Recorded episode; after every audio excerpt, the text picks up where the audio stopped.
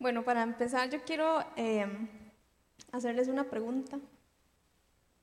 ¿Quiénes de aquí tienen hambre? sí. Hambre, hambre, sí.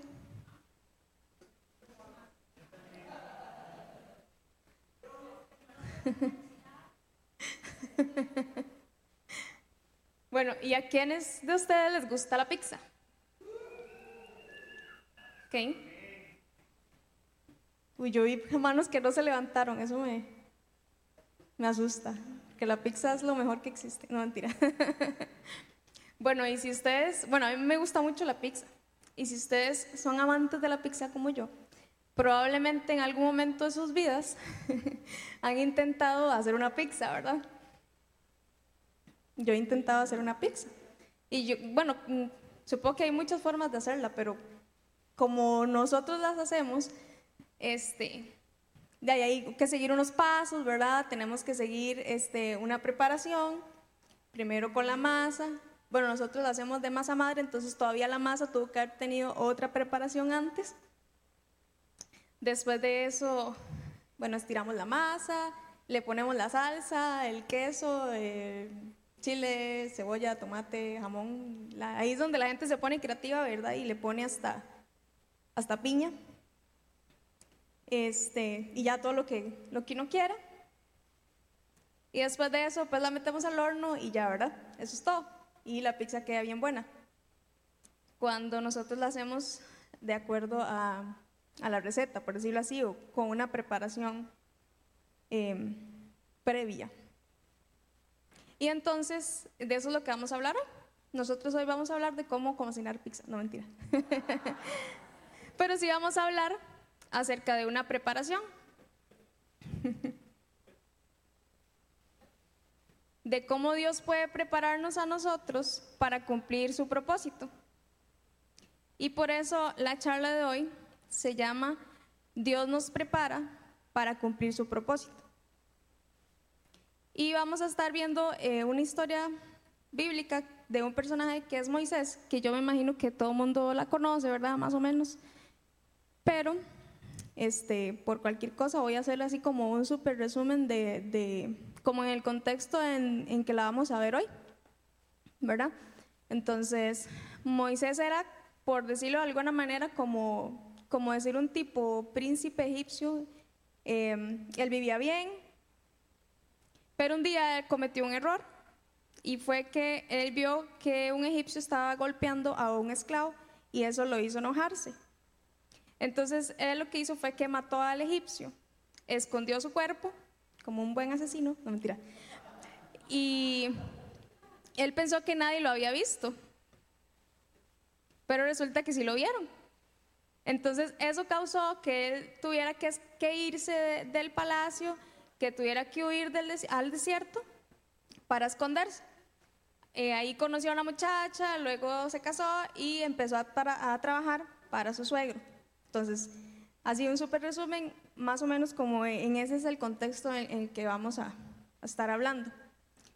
Y entonces, bueno, ya después de todo eso llegamos al pasaje clave, que es Éxodo 3, del 1 al 6 y lo voy a leer.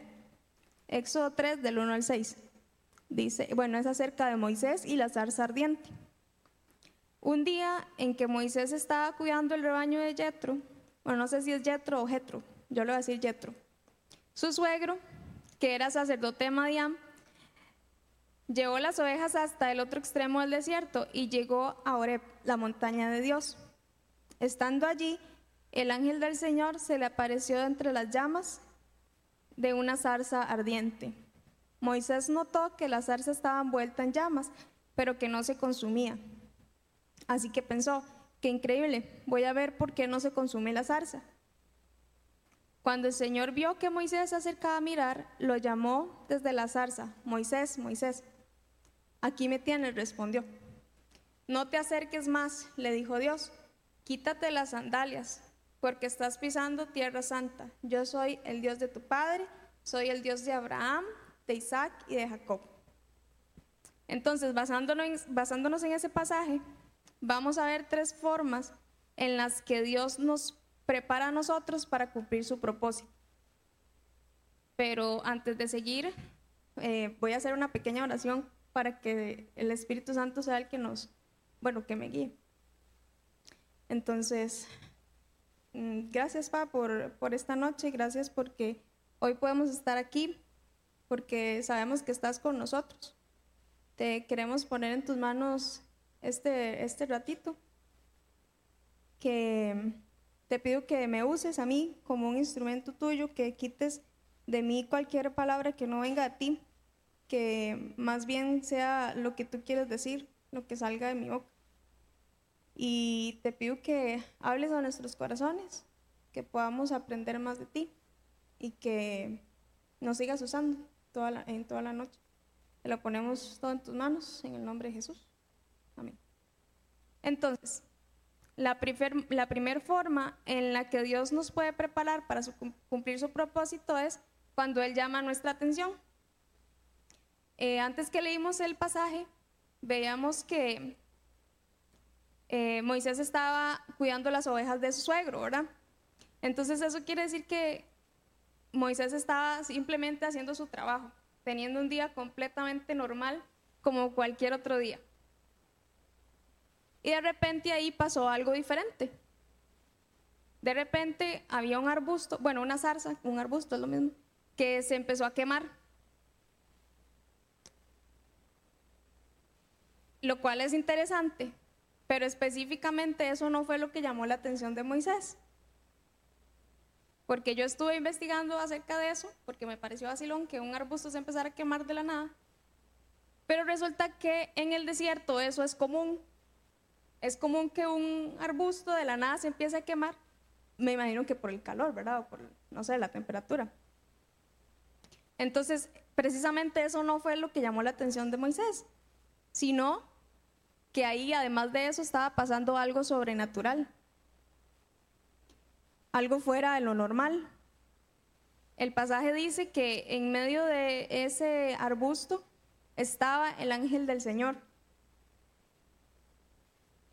Y lo otro sobrenatural que estaba pasando ahí era que el arbusto tenía un montón de llamas y no se consumía. O sea, eso, eso sí está raro, ¿verdad? eso sí es sobrenatural. Entonces podemos ver cómo Dios utiliza una zarza o un arbusto de una manera sobrenatural para llamar la atención de Moisés y provocar que él lo volviera a ver, para que él se pudiera acercar. Ahora, yo quiero hacerles una pregunta.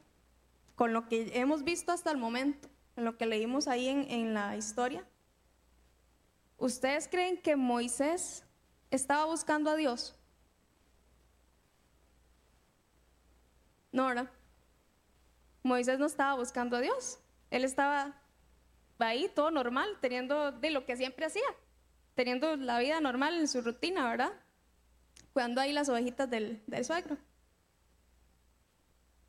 Y yo no sé, por cierto, si ustedes han ido a un desierto, yo nunca he ido a un desierto, pero Ah, bueno, tal vez ellos han ido a algún desierto. Eh, sí.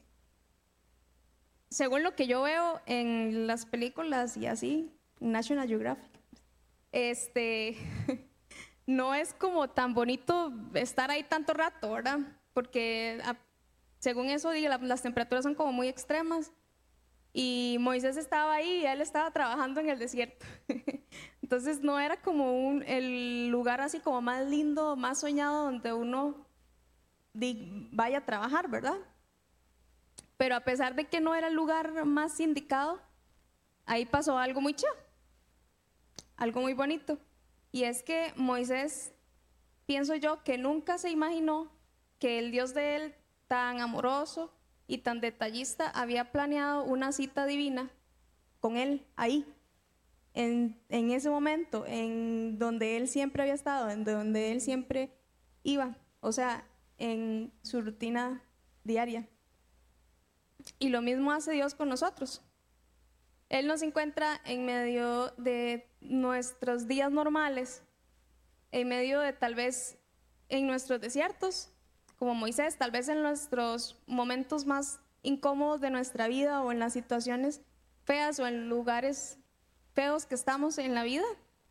Y ahí Él nos encuentra y pone arbustos en llamas para que nosotros lo volvamos a ver, para que nosotros nos volvamos hacia Él para llamar nuestra atención. Dios nos habla todos los días eh, y en todo lugar. A Moisés le habló en el desierto, a nosotros nos habla en la universidad, en el trabajo, en la casa, en el carro, en cualquier lado. Y a veces cuando menos y donde menos nosotros lo estamos esperando. Hay un pasaje que está en Oseas 11, en el que Dios le habla del amor que Él tiene por Israel. Y específicamente el versículo 4, a mí me gusta mucho. Y, por eso lo puse ahí y lo vamos a leer. Dice, los atraje con cuerdas de ternura, los atraje con lazos de amor. Qué lindo que Dios nos diga eso, ¿verdad? Que Dios nos atraiga hacia Él.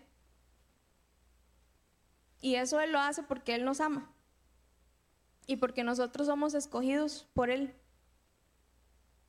Juan 15, 16 dice, no me escogieron ustedes a mí, sino que yo los escogí a ustedes y los comisioné para que vayan y den fruto, un fruto que perdure.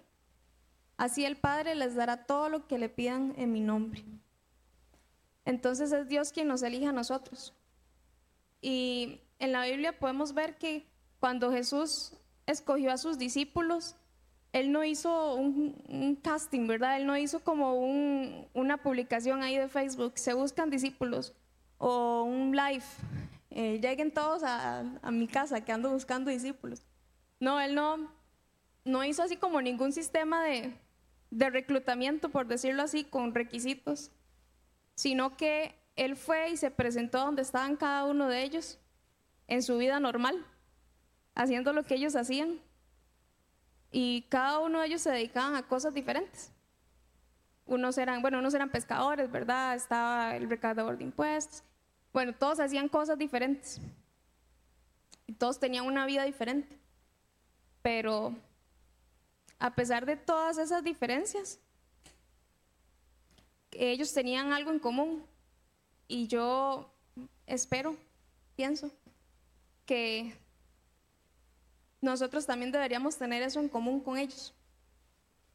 Y lo que ellos tenían en común fue que al ver y, al escuchar el llamado de Dios, ellos dejaron todo lo que estaban haciendo, se detuvieron en ese momento y empezaron a seguirlo. Y eso es lo que Dios nos invita lo que Jesús nos invita también a hacer, a detenernos, a dejar lo que estamos haciendo y empezar a seguirlo a Él. Y esto nos mueve, nos mueve al segundo punto, que es que Dios nos prepara para cumplir su propósito cuando nos habla y nosotros lo escuchamos. Volviendo ahí al, pasaje del inicio, eh, Éxodo 3, el 4 específicamente dice, cuando Dios vio que Moisés se acercaba a mirar, le habló desde el arbusto, Moisés, Moisés, aquí me tienes, respondió Moisés. Entonces vemos que, bueno, indudablemente, eh, este arbusto llamó la atención de Moisés, ¿verdad? Este fenómeno sobrenatural logró capturarlo y, yo me estaba como imaginando eso.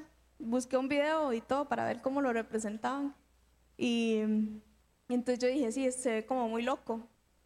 Que, entonces yo pensé, em, si yo hubiera sido Moisés, ¿verdad? Yo me hubiera acercado o no. Entonces me quedé ahí como pensando en eso. Yo al final concluí que probablemente sí, eh, para ver qué era lo que estaba pasando, ¿verdad? Tal vez ni porque pensé que ahí estaba Dios ni nada, sino solo para, para ver qué era lo que estaba pasando. Y según el pasaje, ahí dice que cuando Moisés se acercó, fue hasta ahí, hasta ese momento donde Dios le habló, no allá lejísimos, sino hasta el momento en el que eh, Moisés se acercó. Dios le comunicó, digamos, lo que, lo que él quería. y ahora en la mañana estaba hablando con Eric y él me decía, cuando yo imagino que Moisés este, estuvo ahí un gran rato viendo qué era lo que estaba pasando, ¿verdad? Porque para uno notar que el árbol estaba en llamas, pero no se quemaba, tuvo que haber estado un buen rato. Y yo decía, mira, sí que vacilón. Probablemente Moisés estaba pensando lo mismo que yo pensé, ¿verdad? ¿Será que me acerco? ¿Será que no me acerco? Y al final él se acercó. Y después yo me puse a pensar, ¿qué pasaría, qué hubiera pasado si Moisés no se hubiera acercado? La Biblia no lo dice, creo yo, no lo dice, yo no lo encontré en ningún lado. y lo que yo pienso es que si Moisés no se hubiera acercado, probablemente él no hubiera podido escuchar lo que Dios quería decirle, al menos en ese momento, ¿verdad? Y entonces eso también me llevó a mí a pensar en cuántas veces Dios ha tratado de llamar mi atención y yo no lo he escuchado porque yo no me he acercado. Tal vez porque yo ando distraída, no sé, porque ando pensando en otras cosas y no logro ver esas, esas llamadas de atención que Dios me ha hecho. O porque sí las he logrado ver, pero no me quiero acercar. No sé, porque me hago la loca, porque sé que entonces si me acerco a Dios eso va a conllevar otro montón de cosas que tal vez no quiero cambiar. Y, teniendo esa mente o esa, esa mentalidad, tal vez nos estamos perdiendo de un montón de cosas que Dios tiene para nosotros. Simplemente por el hecho de no quedarse un ratito verlo y acercarse.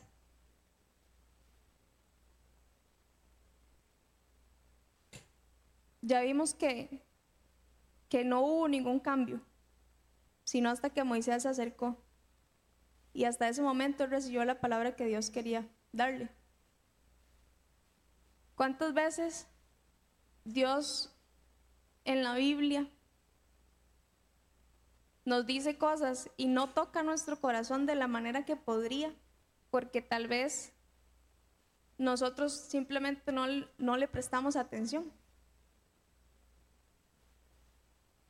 Y ahí en ese pasaje leímos que Moisés le respondió a Dios, aquí me tienes. Y yo dije, fue, ¿qué respuesta la de Moisés, verdad? Porque, bueno, primero, todo loco que uno esté ahí haciendo el trabajo de uno normalmente y que, de repente un árbol se esté quemando, que en el árbol esté el, el ángel de Dios, que me hable y que yo le diga, aquí estoy. ¿Verdad? Es, es como loco. Y yo me quedé pensando, ¿será que nosotros le estamos diciendo a Dios, aquí estoy o aquí me tienes cuando Él nos habla.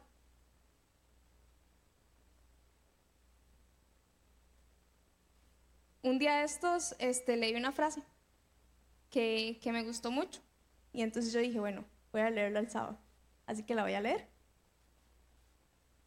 Y la frase es muy cortita y lo que dice es, responder al llamado de Dios es la mejor inversión de mi vida.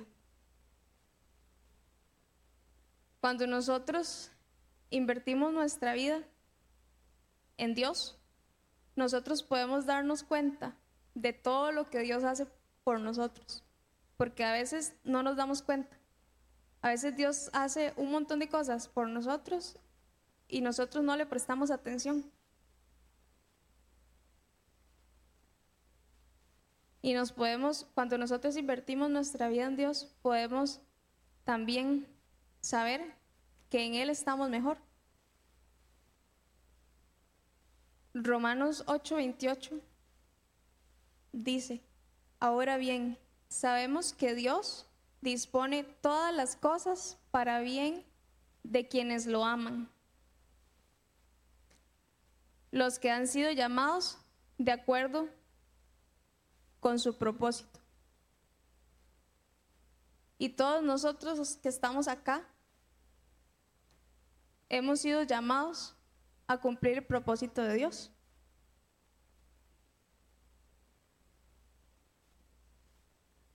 Y a menudo Dios nos llama a acercarnos a Él. A menudo Dios pone esas zarzas, ardientes en nuestro camino, en nuestras vidas, para que nosotros lo volvamos a ver, para que nosotros nos acerquemos a investigar más acerca de Él, a buscar una relación más profunda. Y es importante que nosotros estemos dispuestos a dejar de lado, a dejar atrás esas distracciones que no nos dejan ver eso, que no nos dejan prestar atención a la voz de Dios, que nos habla de muchas maneras. Y hubo un tiempo en mi vida en donde yo sentí, y se los voy a contar porque tal vez alguno de ustedes también lo ha sentido o, lo está sintiendo. Y lo que yo sentía era que Dios a mí no me hablaba, ¿verdad? Porque tal vez yo escuchaba que gente decía, ah, Dios me habló y me dijo que tal cosa, este, escuché la voz de Dios en tal cosa. Y yo decía, a mí Dios no me habla. Yo no siento que a mí Dios me hable. Y eso era una mentira, porque Dios sí nos habla. Y por eso se los quiero decir, porque como para romper esa, esa mentira, porque es como lo que el enemigo quiere tal vez a veces hacernos pensar a nosotros, que Dios no nos pone atención, que Dios a nosotros no nos escucha, o que Dios a nosotros no nos habla. Y por eso pensé en que sería buena idea hacer como una lista de formas en las que Dios nos habla a nosotros. Y vamos a ver algunas. Dios eh, nos habla a través de la Biblia, porque la Biblia fue inspirada por Dios y todo lo que está escrito ahí en la Biblia es una, una revelación directa desde Dios para nosotros. Segunda de Timoteo 3, 16 dice que toda la Biblia es inspirada por Dios. Y es chiva porque en la Biblia podemos encontrar un montón de cosas. O sea, podemos encontrar de todo. a veces eh, la Biblia nos advierte de cosas, a veces nos consuela, ¿verdad? Tal vez cuando estamos pasando por alguna situación, hay un pasaje ahí que, que nos hace como sentir esa paz o ese consuelo. A veces también nos da promesas de amor o de salvación. A veces nos da consejos para la vida diaria. A veces también nos confronta y nos jala las orejas. Entonces, vean qué chiva que si nosotros leemos la Biblia, si nosotros leyéramos la Biblia todos los días, entonces podríamos escuchar la voz de Dios todos los días. Pero eso va a depender de nosotros, ¿verdad? Y aquí hay otro pasaje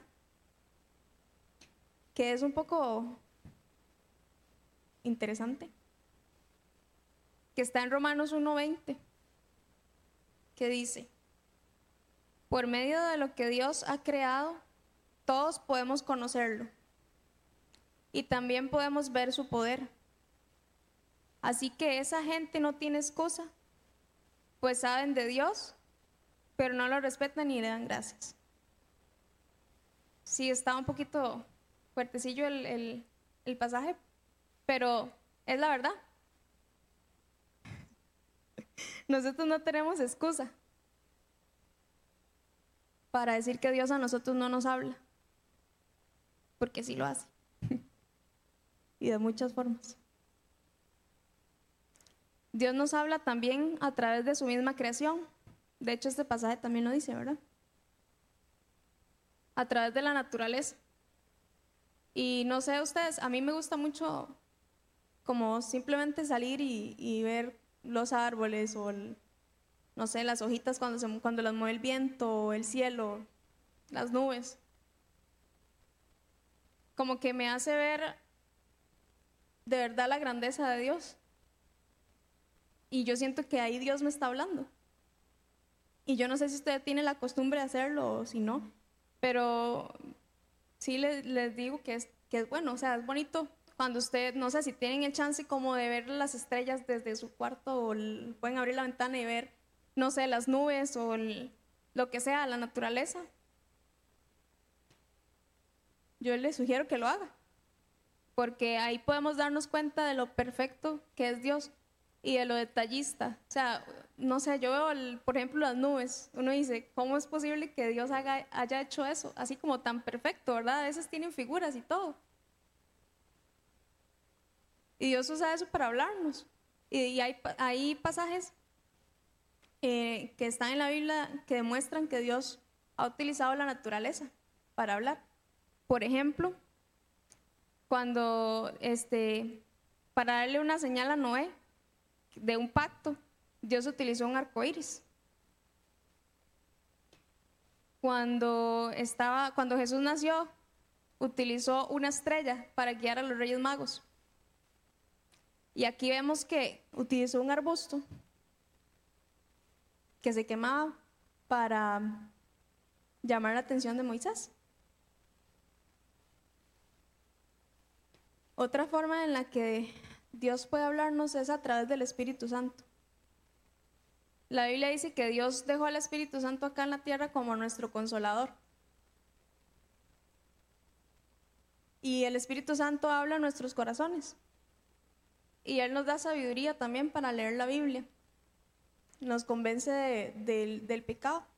Y también nos ayuda a entender este, las verdades espirituales. Dios nos habla también por medio de la oración. Y yo siento que esta es como la más chiva.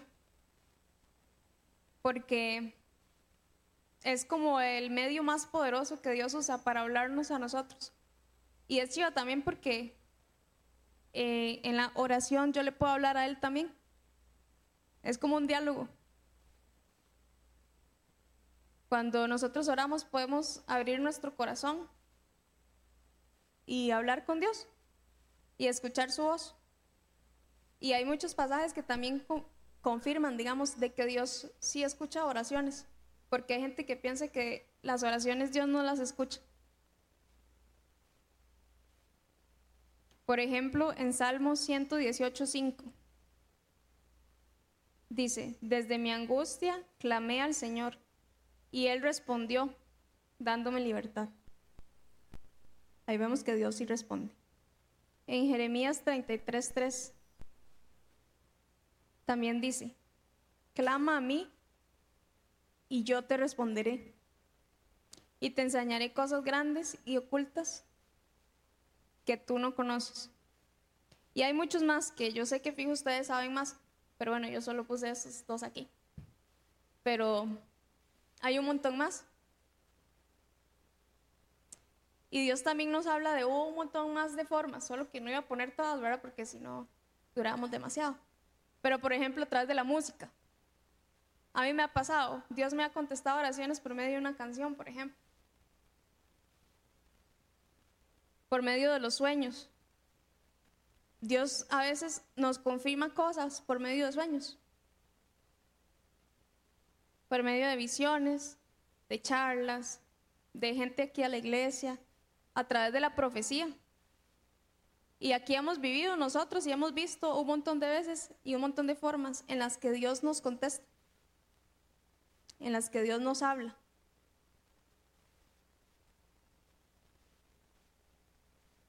Y entonces, ahora sabiendo todo eso, quitándonos de la mente la mentira de que Dios a mí no me habla, vuelvo a la pregunta. ¿Será que nosotros le estamos diciendo a Dios, sí Señor, aquí estoy? Hebreos 3:15 dice, por eso la Biblia dice, si hoy escuchan la voz de Dios, no sean tercos. Eso lo dice la Biblia, ¿verdad? No, soy yo que estoy inventando. Como aquellos israelitas que no quisieron obedecerlo. Entonces ya sabemos nosotros, no seamos tercos, hagamos casito. y es que es complicado, ¿verdad? No es tan fácil. obedecer a Dios a veces es complicado y, y, no nos gusta muchas veces. Nos cuesta, de hecho. Y muchas veces hasta miedo nos da. Porque sí, no es fácil.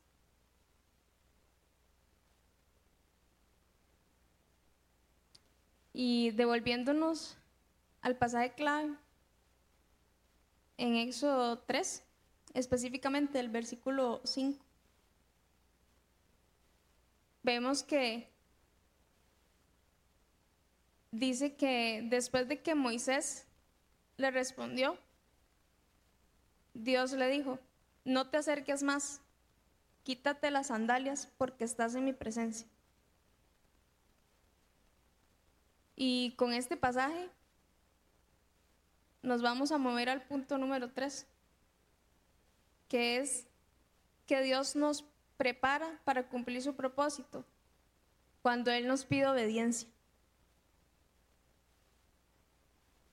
Todos nosotros tenemos un pasado, ¿verdad? A veces muy bien, muy bueno, a veces no tan bueno. A veces nuestro pasado no nos hace sentir orgullosos, porque tal vez no fue el mejor.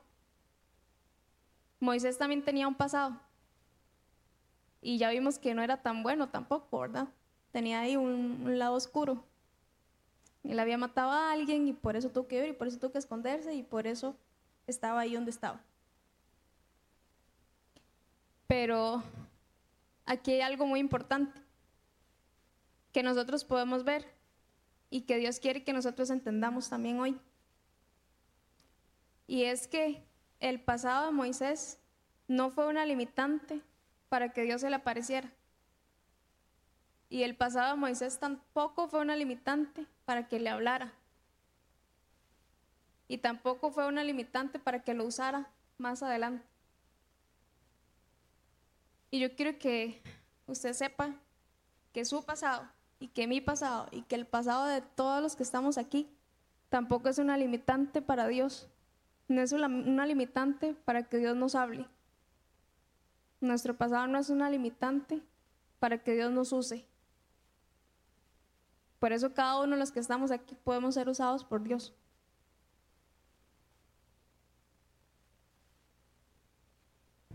Segunda de Corintios 5:17 dice, ahora que estamos unidos a Cristo, somos una nueva creación. Dios ya no tiene en cuenta nuestra antigua manera de vivir, sino que nos ha hecho comenzar una vida nueva. Y qué chido. Saber que Dios puede usarme a mí a pesar de mi pasado, ¿verdad? a pesar de tal vez los errores que yo cometí, a pesar de las cosas malas que yo hice, a pesar de, tal vez las malas decisiones que yo pude haber tomado en mi vida. Eso sí, cuando nosotros decidimos empezar esa vida nueva, como dice ahí, nosotros tenemos que estar claros de que entonces ya no podemos seguir haciendo esas cosas que obviamente nosotros sabemos que a Dios no le agradan, ¿verdad? que si no, no tendría sentido. No sería una nueva manera de vivir. Y de hecho, algo muy interesante acerca de este tema, que leímos en el pasaje clave también en Éxodo, es que Dios le pide a Moisés que se quite las sandalias, porque iba a entrar en la presencia de Dios. Y yo me puse a pensar, qué raro, ¿por qué, verdad? ¿por qué será que Dios le pide a Moisés que se quite las sandalias? Y después de darle yo dije, sí, tiene toda la lógica del mundo. Moisés tenía que quitarse las sandalias porque esas chanclas estaban sucias. ¿Tiene sentido?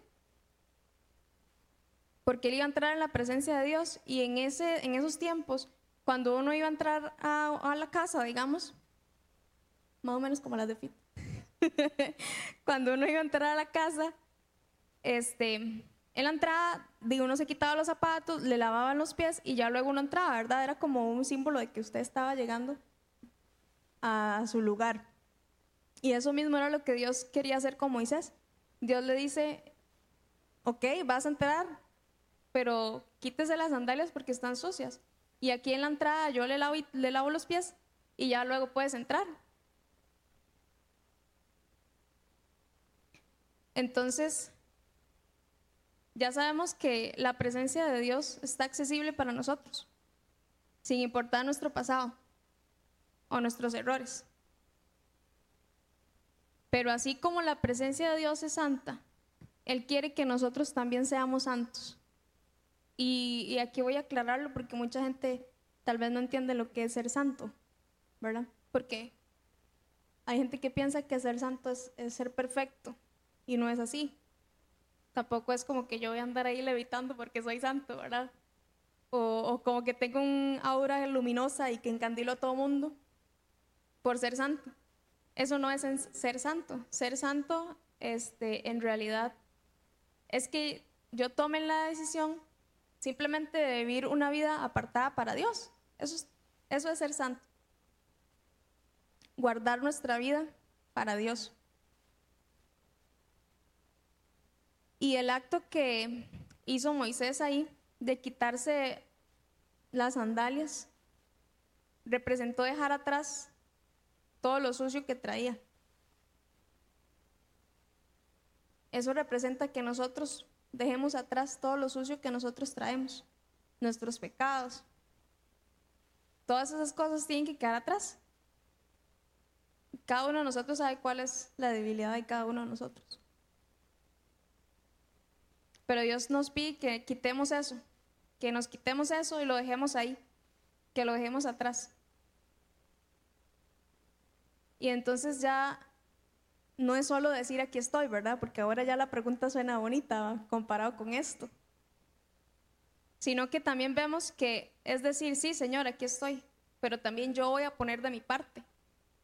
¿Verdad? Yo voy a dejar, voy a quitar de mi vida esas cosas que me alejan de la presencia de Dios. Y quiero hacerles otra pregunta. Respóndasela usted ahí en su mente o más tarde, no sé. ¿Qué sandalias serán las que Dios nos está pidiendo a nosotros que dejemos atrás? ¿Qué cosas tengo yo, yo, que quitar de mi vida? Porque me están alejando de la presencia de Dios.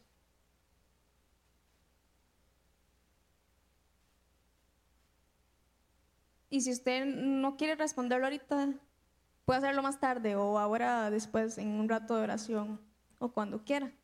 Pero sí sería bueno que nos preguntemos eso. ¿Qué es lo que quiere Dios que yo deje de hacer? ¿O qué es lo que quiere Dios que yo empiece a hacer? ¿O qué es lo que quiere Dios que yo cambie para vivir esa vida eh, santa, apartada para Dios? Y aquí quiero aclarar algo porque yo estaba leyendo esto y o sea, como estudiándolo, ¿verdad? Y me puse a pensar en todas las personas que yo he escuchado que dicen que tal vez no van a la iglesia o que no se acercan a Dios porque son muy malas. Porque dicen, no, yo voy a la iglesia, pero hasta que yo esté bien. ¿Verdad? No sé si han escuchado gente que piensa así o que ha dicho eso. Y eso no es así. Nosotros vemos que, que Moisés llegó con los zapatos sucios a la presencia de Dios. ¿Y qué pasó? Que ahí fue donde Dios le habló y le dijo, quítese los zapatos. ¿Verdad? Entonces nosotros podemos acercarnos así como estamos ahorita en este momento, aunque tengamos cosas sucias que sabemos que a Dios no le agradan. Y en ese momento, cuando nosotros nos acerquemos a la presencia de Dios, entonces ahí sí, ahí Dios nos va a hablar y nos va a hablar a cada uno de nosotros qué es lo que nosotros, porque todos somos diferentes, ¿verdad? ¿Qué es lo que yo tengo que dejar atrás? Para poder vivir esa vida como, como Dios manda, como dicen.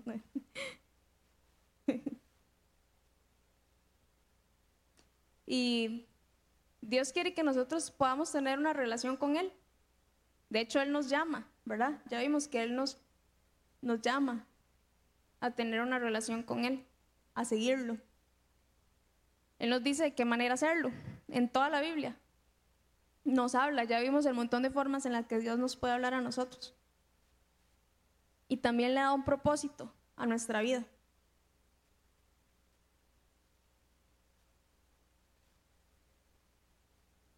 Y Dios no solo nos habla a nosotros y ya. O sea, no es como que Dios nos habla y ya. Dios me habló. Sino que Él también quiere que nosotros hablemos de Él. Él quiere cumplir su propósito en nuestra vida. ¿Y usted sabe cuál es el propósito de Dios en su vida? Porque hay gente que no sabe. Hay gente que no sabe, que, no que piensa que no tiene un propósito. Y si usted es una persona que no sabe cuál es el propósito de Dios en su vida, yo le voy a pedir que, que lea conmigo Mateo 28, 19 al 20, porque ahí está el propósito que Dios tiene para, para la vida de nosotros. Este pasaje dice, por lo tanto vayan y hagan discípulos en todas las naciones, o sea, en todo lado donde nosotros vayamos, bautizándolos en el nombre del Padre, del Hijo y del Espíritu Santo. Enseñen a los nuevos discípulos a obedecer todos los mandatos que les he dado y tengan por seguro esto, que estoy con ustedes siempre hasta el fin de los tiempos. Y esa es la voluntad de Dios en la vida de nosotros. Esa es la voluntad de Dios en la vida de todos los que estamos aquí. Si usted no la sabía, ya la sabe. Esa es la voluntad de Dios. Y le voy a repetir el pasaje por si quiere apuntarlo. Es Mateo 28, del 19 al 20. Y ya para ir terminando, Dios siempre nos está preparando. Dios siempre nos está preparando para lo que está a punto de venir en nuestras vidas. Y por ahí me encontré otra frase que me gustó mucho, que es de un señor que se llama Mark. Tiene un apellido extraño, entonces no lo voy a decir. Pero la frase dice así, los dos días más importantes de tu vida son el día en que naces y el día en que descubres por qué. La voy a volver a leer. Los dos días más importantes de tu vida son el día en que naces y el día en que descubres por qué. Y yo les voy a pedir que si quieren, se pongan de pie.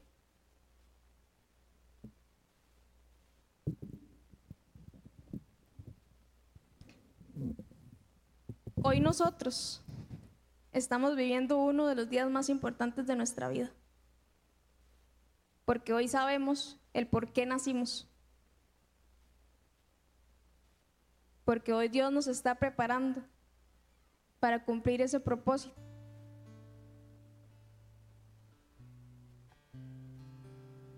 Y yo no sé en qué etapa, digamos, del proceso está cada uno de ustedes.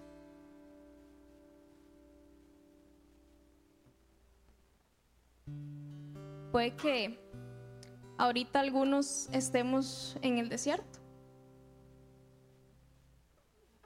y que tal vez Dios está llamando nuestra atención. Tal vez Dios está poniendo una zarza ardiente para que nosotros lo volvamos a ver. O no sé si más bien en este momento es que Dios les está hablando y está esperando la respuesta de aquí estoy, Señor. ¿Qué quieres que haga?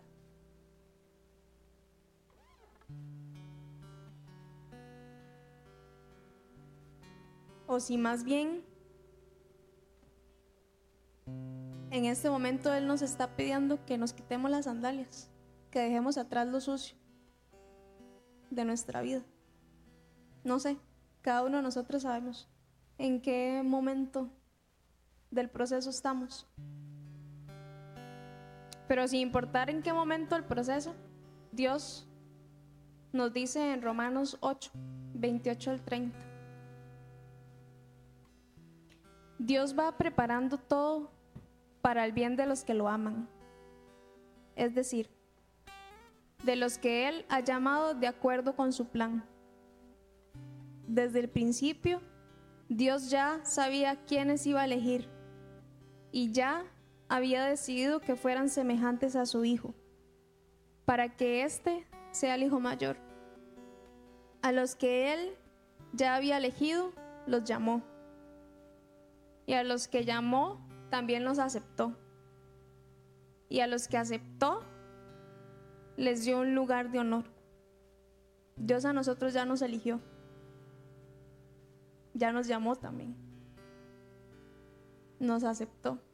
Y tiene un lugar de honor para cada uno de los que estamos aquí.